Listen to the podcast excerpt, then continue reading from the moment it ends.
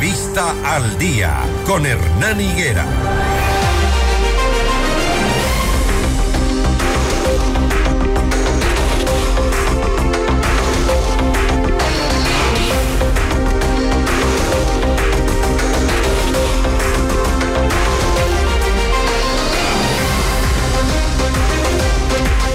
Muchas cosas están pasando ahora mismo. Se está hablando de la fuga de Colón Pico, que se habría ido de la cárcel de Riobamba. Esto a pocos días de la captura en su domicilio. Vamos a, a pedir a las autoridades que expliquen por qué se da esta situación. Colón Pico se les fuga a dos, tres días de la, de la, de la captura en el condado.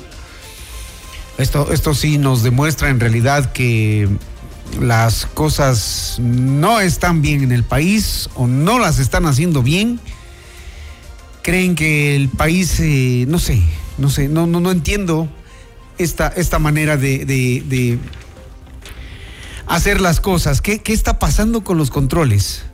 Vamos a, tratemos de contactarnos con el comandante de la policía, Martín, a ver si nos da la información que acabamos de leer. Eh, mientras tanto, doy la bienvenida a la secretaria de Educación Superior, Ciencia y Tecnología e Innovación, Ana Changuín. Afirmó que la entrega de becas y la creación de alianzas con universidades privadas serán dos de las estrategias para alcanzar el objetivo de cerrar la brecha estudiantil. Señora secretaria, buenos días. Lamentable primero lo que está pasando en el país y ahora esto que nos están contando. Pero bueno, hablemos de su tema. Eh, primero, antes quería pedirle que usted aclare a los ciudadanos, a los padres de familia, a los bachilleres, esto del registro de los estudiantes para los cupos en la universidad que ha generado una confusión total por la falta de información eh, completa. Hay muchos estudiantes que en la sierra están preocupados porque resulta que la inscripción era para los estudiantes régimen costa. Aclárenos esto, por favor. Hernán, buenos días. Muchísimas gracias eh, por la invitación. Efectivamente, ahora mismo se está realizando el proceso de registro nacional, un paso obligatorio para todos aquellos aspirantes a la educación superior pública. Y quiero decir aspirantes porque, por supuesto, eh, para quienes están cursando tercero, finalizando tercero de bachillerato, pero también para toda aquella persona que desee optar por la educación superior pública en una universidad o instituto superior público. Eh, no, yo discrepo un poco ahí, no creo que eh, no creo que, sea generalizado. Hasta el momento tenemos un registro exitoso de más de 300 mil, eh, 340 mil eh, personas y aspirantes que se han registrado en la plataforma, lo que da cuenta de una convocatoria a nivel nacional en las 24 provincias del país. Eh, ahí tal vez puntualizar un poco. se ha hablado, sí, se ha mencionado y, y han dicho, bueno, es para los estudiantes de régimen costa. ¿Por qué se da esto? Porque justamente son los estudiantes de tercero de bachillerato en el régimen Costa quienes ahora mismo se inscriben en el registro nacional y podrían optar y tendrían su título listo para acceder en el, en periodo inmediato que estamos viviendo de educación superior pública. No tendría mucho sentido que un estudiante que recién está iniciando el tercero de bachillerato en la sierra o que está en medio de su periodo se registre porque no va a tener su título de bachiller en el momento en que quiera optar por el acceso propiamente en una universidad. Esta es la parte que sentido, les faltó decir, eh, secretaria. Esta es la parte que les faltó decir. Eh, no tendría mucho sentido porque uno de los requisitos para ingresar a las universidades, querido Hernán, y ese proceso ya no lo manejamos nosotros en las universidades, recordemos que el proceso es autónomo en las 31 universidades públicas en el país.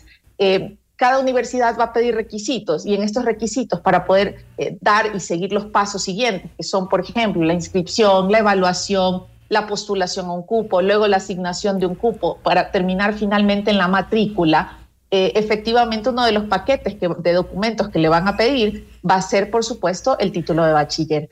Eh, seguirlos animando a que se registren, a que si conocemos a alguien que quiere justamente completar estos datos para optar a un cupo, optar a un cupo en este periodo, en este eh, periodo educativo, lo haga. El registro va a estar abierto hasta el día de mañana. Como le digo, hemos tenido eh, una plataforma que ha funcionado de manera óptima y hemos podido recibir registros a nivel nacional en las 24 provincias del país. ¿Cómo explica que algunos casos de bachilleres en curso sí logran inscribirse y otros no? Ni siquiera aparecen registrados por el Ministerio de Educación. Entiendo que es por la explicación que usted nos acaba de dar pero hay otros que sí lo lograron, entonces se genera esa incertidumbre de ¿y ahora qué hago?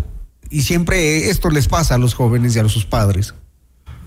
Bueno, atención, que ahora mismo el registro pide información muy básica y, y, uno de los objetivos del registro, que es una radiografía de los aspirantes al sistema, precisamente es saber, conocer el universo o el posible universo y esta información se compartirá a las universidades, pero también decir que luego del 10 de enero se realizará ya un proceso interno y también interinstitucional en el cual vamos a cruzar bases y uno de los elementos, por supuesto, será las personas que, tienen o que van a tener efectivamente un título en el momento de poder acceder a la educación superior pública. No hemos tenido novedades de ese tipo. Por favor, eh, mis, redes sociales son, abiertas y públicas, lo mismo la página de la CENESID, por supuesto. Si existiera algún inconveniente, déjennos saber. Hemos tratado de hacer acompañamiento y difundir información, pero también a las personas que nos han escrito en redes sociales con alguna novedad, poderla asistir de forma inmediata y debo decir con, con satisfacción que hemos podido atender uno a uno eh, los casos que se han ido reportando de forma eh, de forma satisfactoria. Esperamos que así lo resuelvan eh, con las múltiples eh, preguntas que tienen los estudiantes y sobre todo las dudas y las incertidumbres. Aclarado entonces el tema, le agradezco, señora secretaria de Educación Superior, Ciencia y Tecnología. Muy gentil. Muchísimas gracias, una feliz jornada y recordarles que el registro nacional estará abierto hasta el 10 de enero. Los esperamos. Bueno, esperamos que sea una feliz jornada. Lastimosamente no pinta así esta, esta madrugada. Ha sido una noche realmente de terror. Y todo lo que está pasando en el país, hace minutos confirmamos aquí en Notimundo al Día que junto a la casa de Iván Saquicela, presidente de la Corte Nacional del Ecuador, amaneció con varios atentados que sucedieron durante la noche. Carros quemados, aparatos explosivos, videos de supuestos asesinatos de policías eh, secuestrados, autoridades que no confirman. Vamos a volver después de esta pausa.